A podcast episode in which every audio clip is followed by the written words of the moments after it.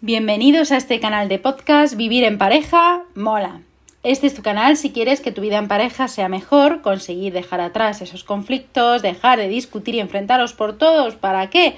Para conseguir una vida en pareja feliz y tranquila. Hola, soy Victoria Serna, psicóloga del Centro de Psicología Cubillo Serna y especialista en terapia de parejas y comunicación. En este episodio vamos a hablar del segundo lenguaje del amor. Como recordaréis, en el anterior podcast hablábamos de los lenguajes, los cinco lenguajes del amor. Y hablábamos del primer lenguaje del amor que eran las palabras de afirmación. Pues en este nuevo podcast vamos a hablar del tiempo de calidad. Ay, ese tiempo, ¿verdad? Que muchas veces tenemos tanto, ¿no? En nuestra boca de no tengo tiempo, me falta tiempo. ¿Vale? Pues vamos a hablar de ello. Algunas parejas sí que es verdad que están juntas mucho más que otras, ¿vale? Por temas de, trabajo o por temas eh, de eh, horarios, ¿vale? Pero sí que es verdad, ¿vale? Que si estás bastante tiempo con tu pareja, tampoco hace falta que estemos todo el rato eh, teniendo tiempo de calidad, ¿vale? Podemos diseñar, ¿vale? Tiempos específicos y lugares para, para ese compañerismo planificado, ¿no? Para dedicar ese tiempo de calidad. ¿Vale? Diferenciándolo del tiempo de cantidad, porque cantidad de tiempo hay veces que eh, eh, tenemos muy poquito, entonces vamos a ver que ese tiempo, además de que si es poquita cantidad, sea bueno en calidad. Otra de las actividades que podemos hacer es pedirle a nuestra pareja una lista de cinco actividades que le gustaría que hacer con nosotros, ¿vale? Es importante no dar por sentado eh, saber ya lo que el otro quiere, ¿vale? Es mejor preguntarlo y que nos comenten. ¿Vale? Eh, y bueno, se puede hacer esos planes de esas listas eh, cada mes durante los cinco meses siguientes. ¿Vale? Eh, si a veces el problema económico es un problema, pues vamos a intercalar actividades de esas que tenemos en la lista que sean gratuitas o que sean de menor importe.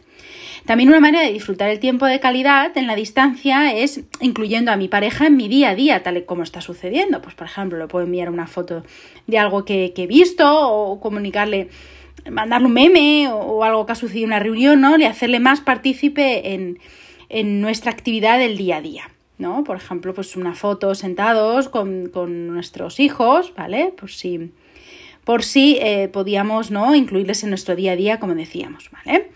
Eh, también podemos pensar en una actividad que disfrutar con nuestra pareja, pero que te dé un poco de placer también a ti. Por ejemplo, es algo de fútbol, artesanía, fotografía de la naturaleza.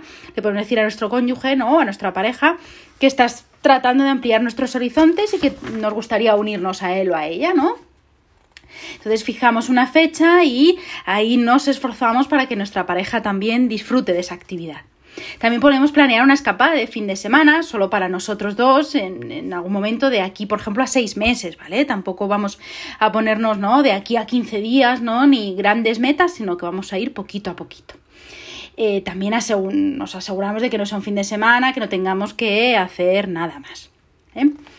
Eh, también concentrarnos en descansar, descansar juntos haciendo lo que nos gusta a los dos. También otra opción es dedicar tiempo para comentar entre sí los eventos del día. ¿Vale? Porque hay veces que estamos todo el rato, ¿no? Ocupados con, otras cosas, ¿no? O encima estamos viendo noticias eh, incluso de otros países o, noticias que quizá no tengan un, interés muy grande para nosotros y tenemos a nuestra pareja al lado y, no hablamos con ellos, ¿no? Entonces es importante, ¿no? También dedicar este tiempo y darnos cuenta de, de qué es más importante para nosotros en ese día. También, por ejemplo, eh, hay que hacer tareas, ¿no? Como limpiar la casa, poner lavadoras, ¿no? Pero eh, se puede hacer también en, pareja para que en ese tiempo también utilicéis la comunicación y aprendáis a disfrutar de ello, aunque sea un poco rollo, ¿no? Pero vamos a darle un poco de chispa, ya que son actividades que hay que hacer sí o sí, ¿no?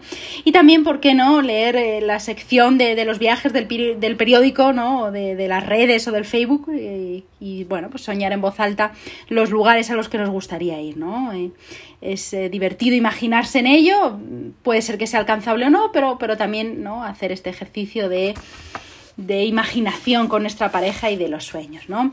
Eh, muchas gracias por escuchar este podcast. Si te gusta, dale me gusta, pásaselo a tus amigos, a, tus a tu pareja, o también me puedes escribir a victoria serna.es. Hasta el próximo episodio.